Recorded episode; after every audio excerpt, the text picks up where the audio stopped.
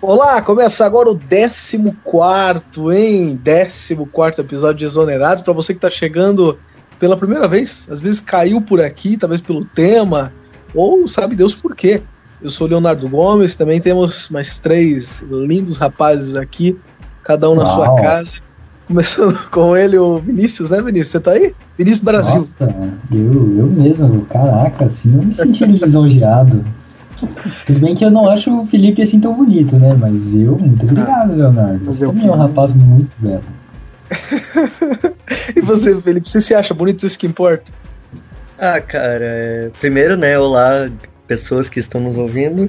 E eu acho que beleza, sim, é uma coisa subjetiva, né? É, tem dias que eu me acho bonito, tem dias que não. Aí é depende. Ah, mas eu não acho o Felipe bonito. É. É, o Andrei fala isso, mas ele vive me mandando mensagem, falando, manda nude, manda nude. É difícil, né? É difícil. E você, Andrei, você tá bom? Tamo bem, né? Estamos sobrevivendo a essa quarentena, né? Nesse, nesses dias frios agora, né? Nossa. Pois é. Pois é, Eu dias frios. A gente né? mora em, em Pinhais, né? Menos um. em Curitiba, né? Da capital. Ele deixa isso bem claro. Mas aqui é bastante frio. Né? E agora tá faltando menos de 20 dias pro inverno mesmo. E a gente já tá passando por dias aí com. Teve alguns dias que teve menos de 10 graus, mas hoje mesmo, hum. se eu não me engano, a mínima foi 12 e agora no máximo é 17. Então o dia todo bem frio e a noite bem gelado. Nem me fale como é difícil dormir, porque, enfim, eu nunca mais vou morar numa casa que ela é de azulejo no é chão inteiro. Tem que ter uma madeirinha. O Andrei sabe o que é isso, né, Andrei? Tua casa também. Aqui em casa é muito gelado. Tudo de cerâmica. Nossa. É triste isso. Mas enfim, vamos falar do que interessa. Hoje o assunto é racismo. E nós iremos trazer esse assunto que está em voga nesse momento, não só no Brasil, mas no mundo todo, a partir é, de, de, na verdade, não é um caso isolado que foi a morte de George Floyd lá em Minnesota, nos Estados Unidos, é mais um caso, lamentavelmente, de violência é, é, contra negros e que nesse caso resultou na morte de, de uma pessoa talvez pelo simples fato de ser negra, né? Em que é aquele. Só que a diferença é que teve um vídeo, e o vídeo registrou exatamente tudo ali, a pessoa sendo asfixiada praticamente por um policial é, numa abordagem, né? Momentos de agonia aquilo lá, aquela cena. Como? Momentos, momentos, de agonia aquela cena, né? Você uma agonia. Você fica né? perplexo. Exatamente. A diferença é que teve um registro, né? E, e daí com esse registro acabou gerando uh, a revolta totalmente compreensível, não só do, do, da população lá da cidade onde ele morava, em Minnesota, mas de todos os Estados Unidos e depois acabou, já acaba pulverizando no, no mundo inteiro, chegando no Brasil, inclusive é, aqui na região onde a gente mora que teve manifestação. Além disso, a gente vai falar também é, é, da questão do, do, de que nós estamos em plena pandemia e ao mesmo tempo muitos protestos. Protesto inevitavelmente acaba gerando uma aglomeração, né? Então tem essa questão também que talvez é, os manifestantes têm que tomar cuidado. Além disso, também tem a questão que a gente pode até voltar àquela, àquele termo lá em 2013 que surgiu, que foi dos black blocs, né, que é esse tipo de, de gente, de grupo que vai em manifestações que normalmente tem uma proposta decente, uma proposta com lógica, mas essas pessoas vão lá unicamente para vandalizar e acaba, inclusive, é, distorcendo a ideia do protesto, ou pelo menos tirando o foco da ideia principal. Além disso, a gente vai falar de mais um exemplo muito lamentável que vem do Planalto, que vem lá do governo federal, que é o presidente da fundação, eu esqueci o nome, é Palmares, né? Deixa eu pegar certinho isso. aqui. É, isso mesmo. Ele que é o presidente da Fundação Cultural Palmares, né? Que representa é, e, e, e, lembra Zumbi dos Palmares. Ele, ele classificou né, o movimento negro como uma escória maldita em um áudio que acabou vazando numa conversa como diz o governo federal, conversas particulares. Essas conversas particulares dos membros do governo, hein? Lamentáveis, hein? Mas enfim, vamos começar então. Vamos colocar a vinheta que a gente não coloca faz um tempo, né? Então daí a gente coloca. Tempo. É, a gente coloca aquela maravilhosa vinheta e daí a gente volta a falar tudo isso. Vamos lá então. Muito bem, a gente começa esse episódio. Quem vai começar falando, inclusive, vai ser o Felipe é, para nos relembrar todo o episódio lá em Minnesota, que foi no final do mês, né, Felipe? Foi lá pelo dia Eu não vou lembrar o dia que foi, foi lá pelo dia 23, sei lá, uma coisa assim. Sim. Mas, ou até, me, ou até um pouco mais, porque os protestos nos Estados Unidos, no dia que a gente está gravando aqui, que é no dia 3 de junho, já estão no nono dia. Então, se for calcular, é mais ou menos por aí. Que aconteceu a morte desse, desse dessa pessoa, George Floyd, simplesmente porque inclusive ele a polícia afirmou que ele estava usando nota falsa, alguma coisa assim. Só que não foi comprovado, uma... né? Ele era não suspeito. foi comprovado. Não, de qualquer forma, é, em qualquer tipo dessa situação, sem uma comprovação, ele foi imobilizado de uma forma assim, nada convencional. Pelo menos eu acho que os policiais americanos não são treinados daquele jeito, né? Sim. É, pois é, então, é, os Estados Unidos eles têm uma como eu posso dizer, a força policial americana, desde o começo, eu acho que aqui no Brasil também, eu tenho essa crítica, eu não sou a favor da, da extinção das forças policiais, mas eu sou a favor da, de uma recriação de forças policiais que lutem para o povo e não contra o povo, né? Porque você tem, por exemplo, esse policial, ele foi acusado, ele foi demitido da força policial de Minneapolis, no Minnesota, e foi indiciado por homicídio culposo, quando não há é, intenção de matar. Só que, cara, ele ficou quase nove minutos no pescoço do George Floyd. É. Como assim ele não tem intenção de matar? Não, exatamente. pra gente, eu acho aqui, que... É, não, eventualmente, lógico que talvez a pessoa que está ouvindo esse podcast sabe que a gente está falando do vídeo, mas às vezes alguém estava numa, numa caverna ou não viu o vídeo, só viu relatando, mas é basicamente ele sendo abordado por dois policiais, né? Daí. Na verdade, foram quatro policiais. Quatro? Quatro. Então, quatro. eles, eles é, pegam esse rapaz e do lado de uma viatura, né? Imobilizam ele, digamos assim, no chão. Ele fica. Eu não lembro se ele fica de barriga para cima, de barriga para baixo. Barriga para baixo. Daí o, barriga para baixo. Barriga baixo, né? Daí o policial ele coloca exatamente a, a, a, a perna, né? O joelho ali entre o, entre o. No pescoço, né? No pescoço, na verdade, da pessoa.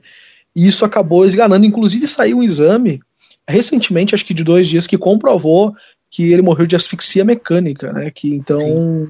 Sim, além do, do joelho no pescoço, né, o outro joelho estava em cima do peito dele, é, nas costas, né, na região torácica. E Inclusive, dificultou virou... ainda mais a respiração dele. É, Exato, que, que inclusive o que virou um, um slogan, digamos assim, uma, um dos gritos de ordem dos protestos foi a frase eu não consigo respirar, né? Que foi o que ele disse, acho que mais de 15 vezes, alguma coisa assim que saiu Sim. da imprensa.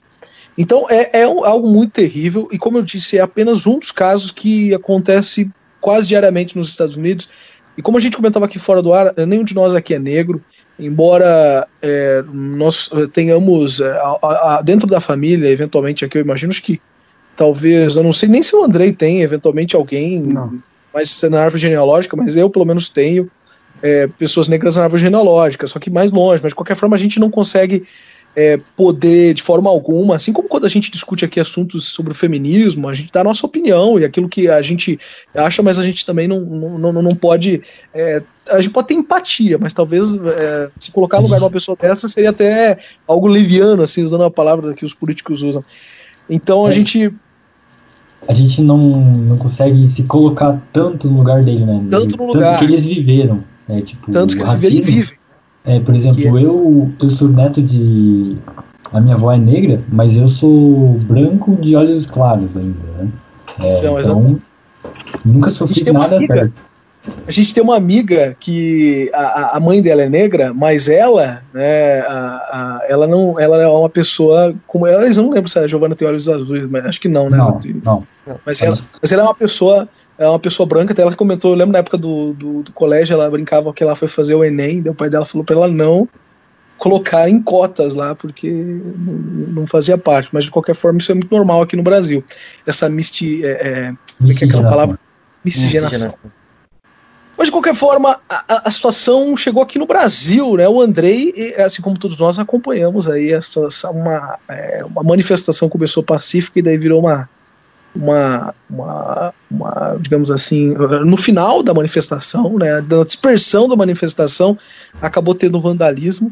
E mais uma vez aquilo, né, André? Você lembra muito bem, na, lá em 2013, a gente no colégio ainda, teve aquelas uhum. manifestações que pararam o Brasil e também teve esse tipo de episódio. E daí, eu sei que você não acompanha muito o noticiário, mas de qualquer forma você está na, na, internet, nas discussões, da, da, das redes sociais. Daí o que acaba sendo discutido é a violência e não em si a discussão do protesto. Né? Ah, sim. É, desvia esses protestos, né? Como é, a gente chamava, né? Era chamado lá os black blockers, né? Desvia totalmente o sentido da manifestação, né? Eles acabam é, destruindo patrimônios, quebrando é, tanto patrimônios públicos como privados, né? E acaba, digamos, desviando todo o olhar para a própria destruição que eles fazem, né? Que fica, é, digamos, mancha completamente todo, todo o esforço da manifestação, né?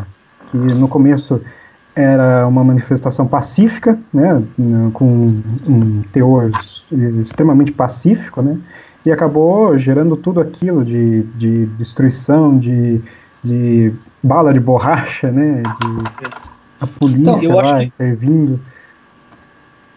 Fala, é, Pode falar. Não, pode falar. Então, é outro, é outra coisa que a gente tem que se atentar também, pelo menos aqui no Brasil, né, que lá fora não está tendo tanto isso, mas é contra a, é, a, falando assim sobre as manifestações contra a, o fascismo, né? Que o pessoal tem vindo muito a reclamar dessas atitudes antidemocráticas dos de alguns políticos, hum, principal o nosso presidente, né? Com algumas falas questionáveis. É, também nisso, a gente vê que aqui em Curitiba, pelo menos, a, a manifestação violenta foi em favor do antifascismo, né? E não necessariamente contra o racismo.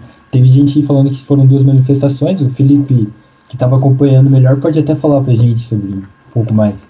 É, pois é. Pelo que eu vi e pelo que eu, pelas pessoas que eu sigo, que eu sei que estavam lá, uh, aparentemente foram duas manifestações uh, convocadas por dois movimentos.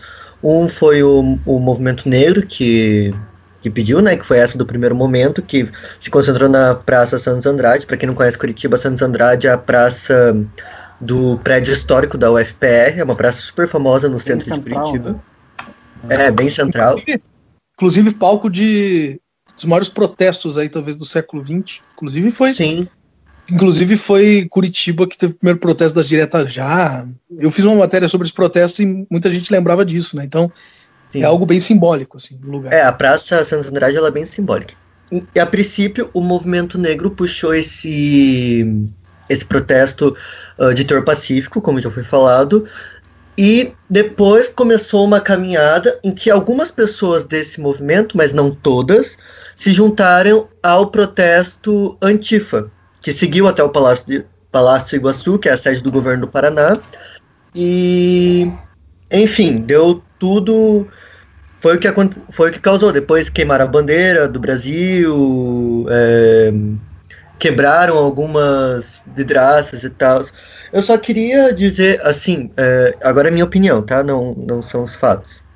É, eu sou totalmente contra também o dano ao patrimônio público, mas eu só gostaria de, tipo, às vezes eu acho que é, tal, tais coisas são necessárias para explanar a hipocrisia das pessoas, né? Porque não sei se vocês perceberam, pelo menos eu, essa foi minha percepção. Parece que a, a bandeira queimada, ok, é um símbolo nacional, mas a bandeira, quebra, a bandeira queimada, os vidros quebrados, eles têm mais. Teve mais gente defendendo a, o patrimônio do que, por exemplo, a menina Ágata que morreu já Sim. há algum tempo no Rio de Janeiro, vítima de bala da fuzil da polícia.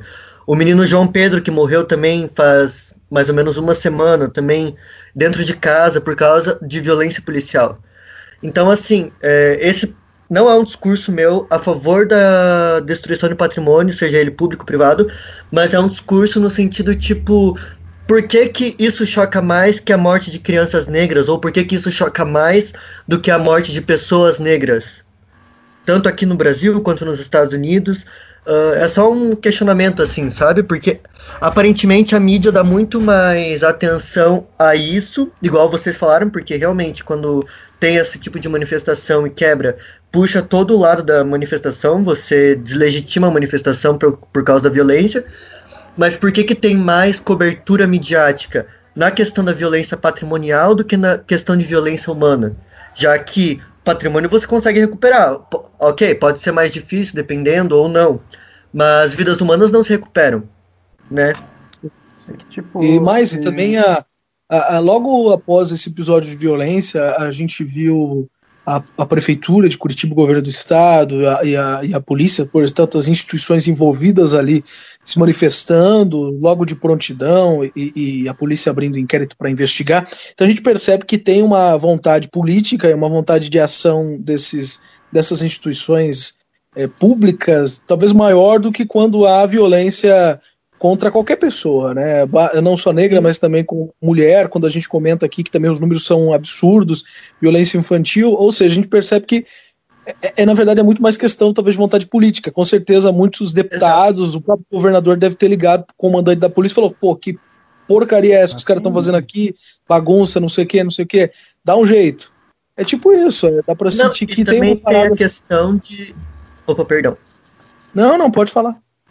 É que também tem a questão, por exemplo, a gente, no nosso grupo de amigos, né, nós recebemos relatos, uh, relatado por uma amiga que faz parte do, do de um coletivo uh, famoso aqui de Curitiba, um coletivo negro, de que pessoas negras que não foram no. que não seguiram a marcha do movimento Antifa até o Palácio Iguaçu foram perseguidas pela polícia Tipo, uhum. eles não tinham nada a ver, mas eles foram perseguidos justamente por serem negros.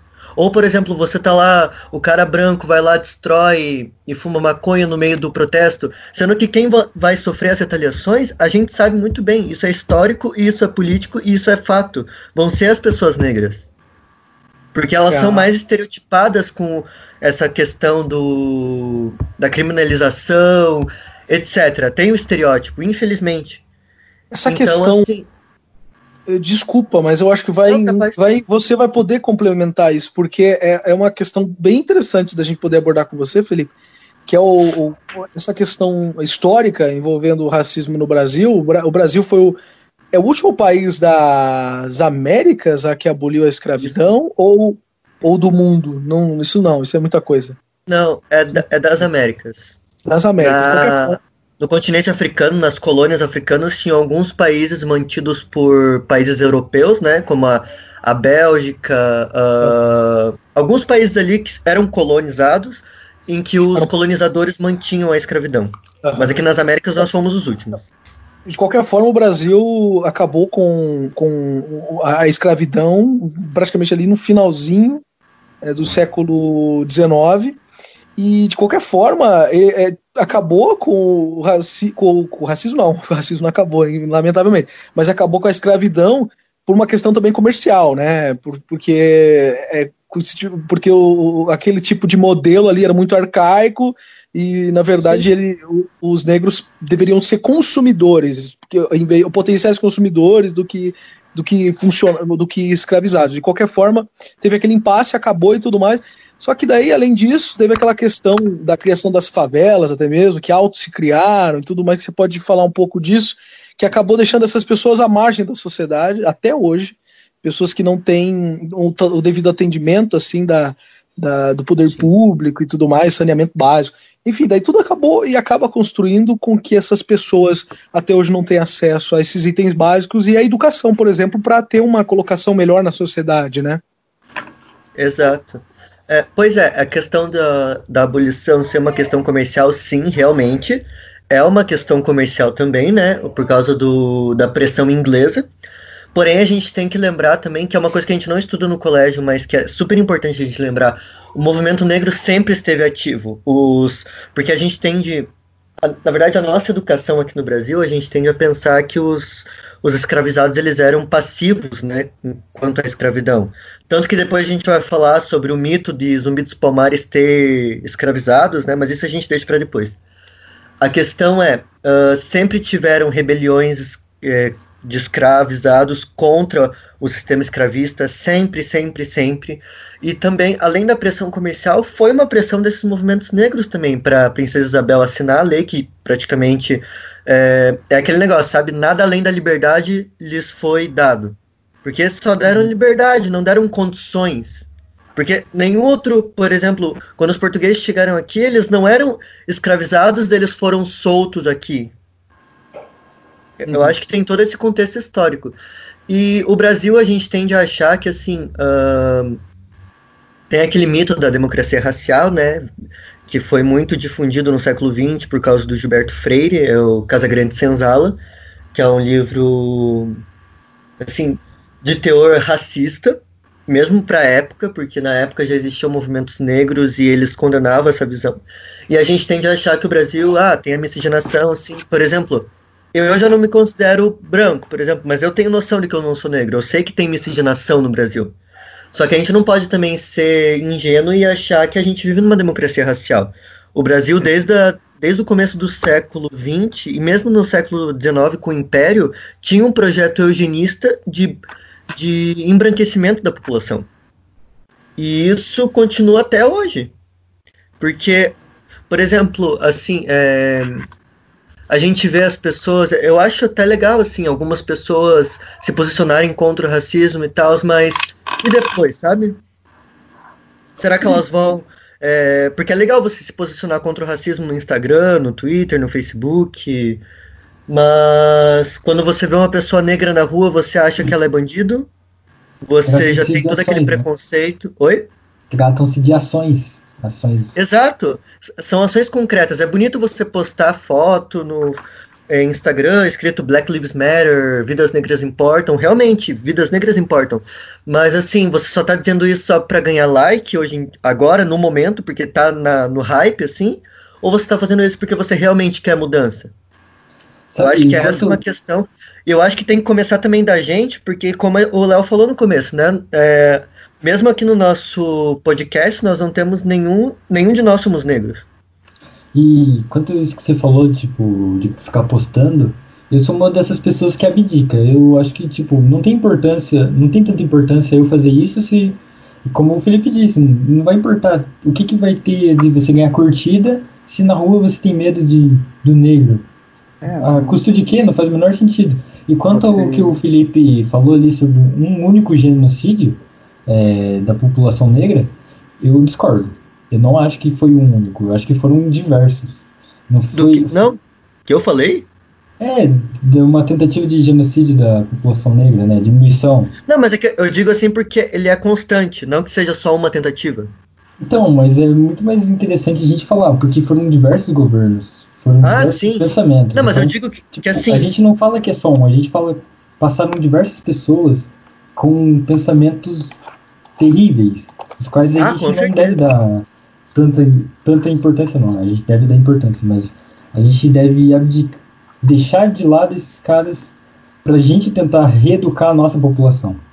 Eu acho que, tipo, é, não é o suficiente só ir ali na manifestação e falar isso.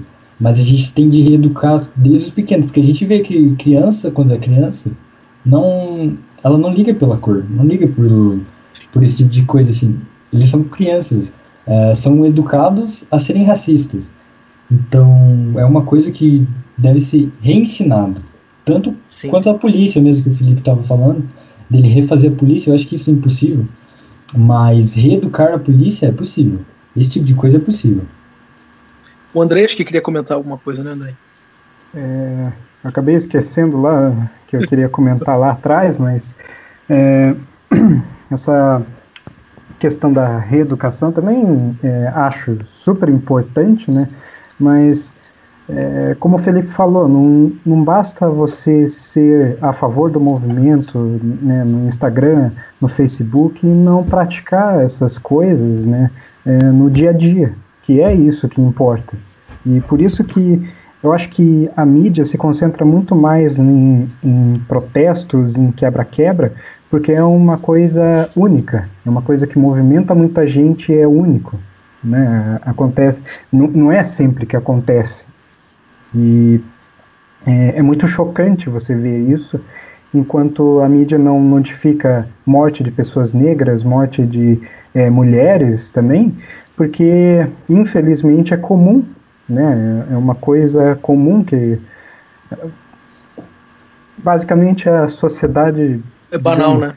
É banal, né? Se tornou banal, né? E é muito triste ver isso, é, digamos, não sendo noticiado na mídia e ser é, criminalizado mais os vândalos que destruíram o Planalto uma vez do que pessoas que matam várias mulheres, por exemplo. Eu, eu, eu concordo plenamente com o Andrei, porque é esse ponto que, assim, eu, eu, eu trabalho num, num veículo de comunicação, eu posso dizer, tradicional, comparado ao que nós temos hoje, a forma de se comunicar. Só que, assim, é uma, talvez uma defesa que os jornalistas fazem nesse tipo de momento é que tudo que é veiculado, no rádio, na TV, na internet, é porque tem demanda, é porque as pessoas, ou pelo menos a maioria das pessoas, gostam de consumir aquele tipo de conteúdo, né? Porque as empresas, sei lá, tem medição de audiência, sabe que tem clique, sabe que tem gente ouvindo, gente vendo. Então tem esse reflexo também da sociedade, assim, como um todo, que talvez não ligue em uma reportagem falando sobre é, um, um, um, coletivo que luta pelos direitos é, de igualdade da sociedade e contra crimes racistas. Então mostra também uma, uma falha da, da, da própria população, em que talvez não se interesse muito por isso, se interessa mais em, em, em ver um quebra-pau numa grande avenida de, de, sim, do centro de uma grande cidade. É, Mas eu é, entendo perfeitamente que isso tem que mudar e tem que partir. Da, de, da, porque assim, nós vemos nas redes sociais uma democracia muito maior do que na própria imprensa, sem dúvida, porque qualquer um posta o que quiser e acaba repercutindo como pode. Isso é bom e isso é ruim. Mas na, nas mídias convencionais também é preciso que tenha esse tipo de mudança de comportamento de postura, porque ainda assim temos, estamos em, em 2021, entrando 2020, entrando em 2021 quase, em uma nova década de fato, ainda as mídias convencionais ainda têm uma grande um poder de, de massa. Muita gente vê TV ainda, muita gente assiste o Jornal Nacional, muita gente lê portais como o G1 e o UOL, enfim. Então, é, é, é, é, uma ferramenta ainda que, que gera muita repercussão e consegue influenciar muita gente.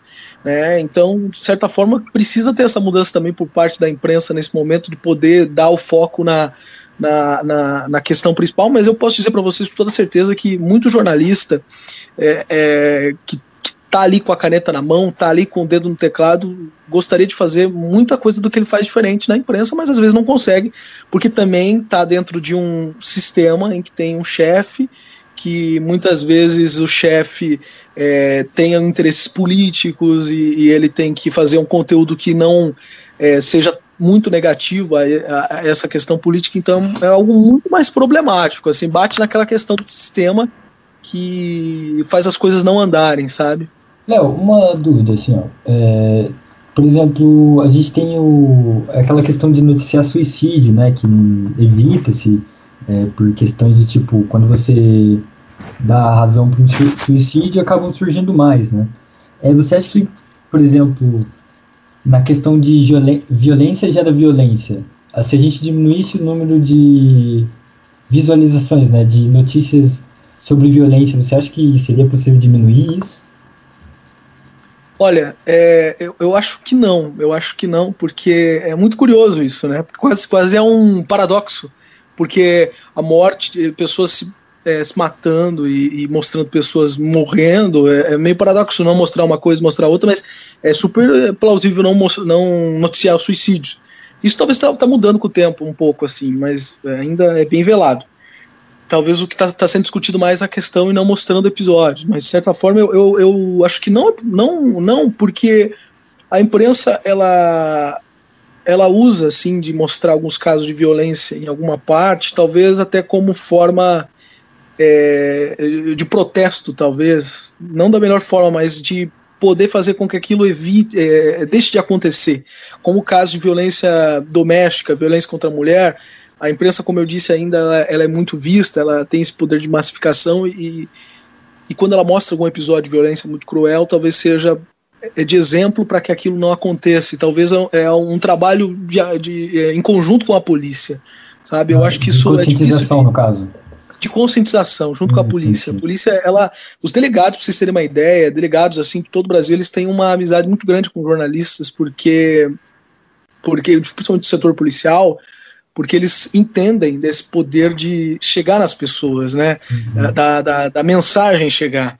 Mas eu acredito que não. A violência ela é uma, algo que eu já vi até umas discussões de dissertação em TCC dessa questão do por que, que as pessoas gostam de ver violência na TV, ouvir, ver na internet. Mas é uma questão que, que envolve até psicologia, assim. Mas é uma, uma questão que, que envolve até a questão de você poder se saciar. É meio louco isso, mas se sacia vendo violência na hora do almoço. Assim. É, é muito curioso isso. A, a, a, e, e, é uma coisa bem da cabeça, assim. Mas eu acho que não, eu acho que é, é algo que permanece, uhum. pelo menos por enquanto.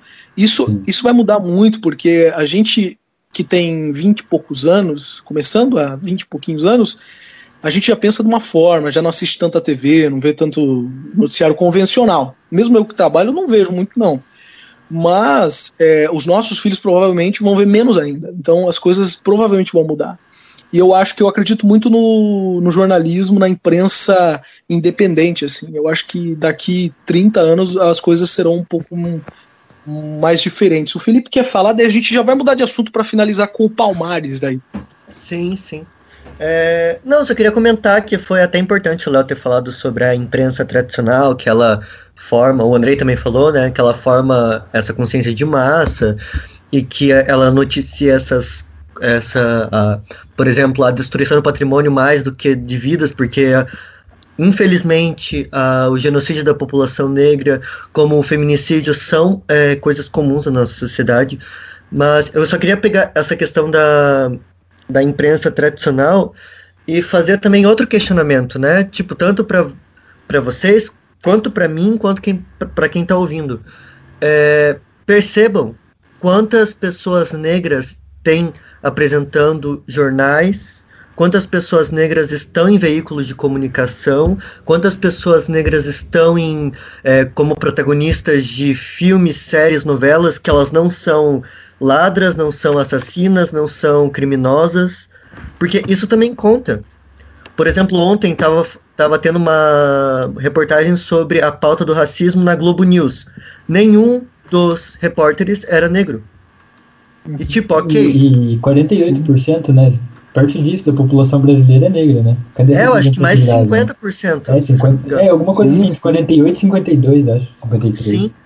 E tipo, é meio absurdo, porque assim, realmente, nós como não negros, a gente precisa falar sobre isso porque é uma cicatriz da nossa sociedade. A gente causou a racialização como sociedade, tipo, como não, como pessoas brancas ou não negras. Nós causamos essa racialização do povo negro. Sim, e, e a gente também tem que. Oi? Só deixa eu adicionar. E tipo, se a gente quer ser justo, a gente tem que ser justo com todos, né? Sim. Exato. Justiça é para todos. Sim. Exatamente. Mas... Tipo, teoricamente mas... todos nós nascemos iguais. Sim, sim. Exato. E a questão um pouco da representatividade e tudo mais. Eu vi até um depoimento de um ator negro que ele falava bem isso que eu acabei de falar. A palavra negro em na sinopse de um personagem que ele recebia, assim. Tipo, dizia é, o nome do, do personagem Antônio Carlos, vírgula, negro, vírgula, vinte e poucos anos, engenheiro. Ele falou assim: olha, eu só vou ficar tranquilo o dia que eu receber uma sinopse assim, Antônio Carlos, engenheiro, tipo, não tendo negro como uma característica essencial para o personagem, né? Sim. Enfim. Mas vamos falar do último assunto para encerrar o nosso episódio, que é lamentável também, e o, a gente vai poder discutir um pouco mais, que foi o presidente da Fundação Cultural Palmares, o Sérgio Camargo, que veio algum tempo no noticiário no ano passado, quando ele foi nomeado, porque ele já tinha algumas polêmicas, digamos assim, é, relacionadas ao que ele falou e publicou nas redes sociais. Dessa vez ele é presidente dessa fundação importante, ele classificou o movimento negro como uma escória maldita que abriga vagabundos e ainda chamou o Zumbi dos Palmares, símbolo da resistência negra no Brasil, escravocrata, no caso, de filho da puta que escravizava pretos. Então, portanto, isso tudo estava num áudio que acabou vazando em que ele conversava com dois servidores. Né? Além disso, ele também manifestou desprezo à, à agenda da consciência negra, chamou uma mãe de santo de macumbeira, enfim, fez várias coisas. É, e, inclusive, ele depois divulgou uma nota, disse que. Nem pediu desculpa, disse que a, a, a, a instituição que ele representa, né, a Fundação Cultural Palmares, está alinhada ao governo federal, uma coisa assim meio, meio blasé. Enfim, Felipe, conta pra gente essa história do Zumbi dos Palmares, que é a primeira discussão que a gente pode falar disso, que ele fala ali dessa questão que eu já ouvi também. Eu vi, inclusive, um, em um, um do. Eu acho que ele é jornalista, né? Esses jornalistas só fazem bobagem com história, que tem aquele cara pois que fez é. aqueles livros lá, aqueles livros lá, Guia Politicamente Incorreto, né? Esqueci o nome dele. Sim, isso mesmo. Fala disso, né? Narlock. Isso, Narlock, que tá na CNN também. Ele, ele fala da, da, dessa parada dos do, do Zumbi dos Palmares ter escravizado é, negros. Sabe o que, que isso lembra? Talvez... O, o filme Corra, no momento que os negros são hipnotizados, sabe? Ah, é? Pois é, não é possível que ele esteja lá de bom grado, né? Com esse tipo de pensamento. Fale pra gente. É, esqueci Felipe. o nome. Felipe. Eu é, pois é. é percebemos é, que o Felipe não estava ouvindo a gente. Agora não, eu tava. É, é, que o Vini tava falando, eu achei que ele ia complementar mais alguma coisa. Mas enfim, essa questão, primeiro, né? Uh, que o Sérgio Camargo, que é o presidente da Fundação Palmares, uh, basicamente ele só repete coisas que ele viu da, da extrema direita conservadora. E a gente pode colocar também o Narlock como isso, porque assim, é, não são fatos, são desinformações, né? Porque, primeiro, o Narlock ele afirma que não se sabe muito sobre a história do zumbi. E daí, pouco tempo depois no livro dele, ele afirma que zumbi tinha escravos. E daí, assim, é, para quem não sabe, o método histórico, ele. Tudo que você afirma no método histórico, eu acho que isso em todas as ciências você precisa ter uma comprovação. Sim, sim. E no jornalismo, nas ciências econômicas, sim, em qualquer tipo dados. tipo dados, né? Sim. Você precisa de fonte. E assim, não tem nenhuma fonte, não tem nada que comprove que zumbi tinha escravos. Nada, tipo, nada mesmo. Porque pouco se sabe sobre zumbi dos palmares. Sabe-se que ele era um escravizado que veio da, da região da Angola ali, do Congo. Sabe-se que ele foi o líder do maior quilombo do Brasil, que foi o quilombo dos Palmares, que foi é, no século XVIII era o maior centro de resistência negra das Américas. Poucas coisas se sabe. E assim, o Narlock ele afirma coisas que ele não coloca fonte. Então, tipo, eu posso afirmar também, ah, é, a princesa Isabel, sei lá, ela tinha um namorado negro.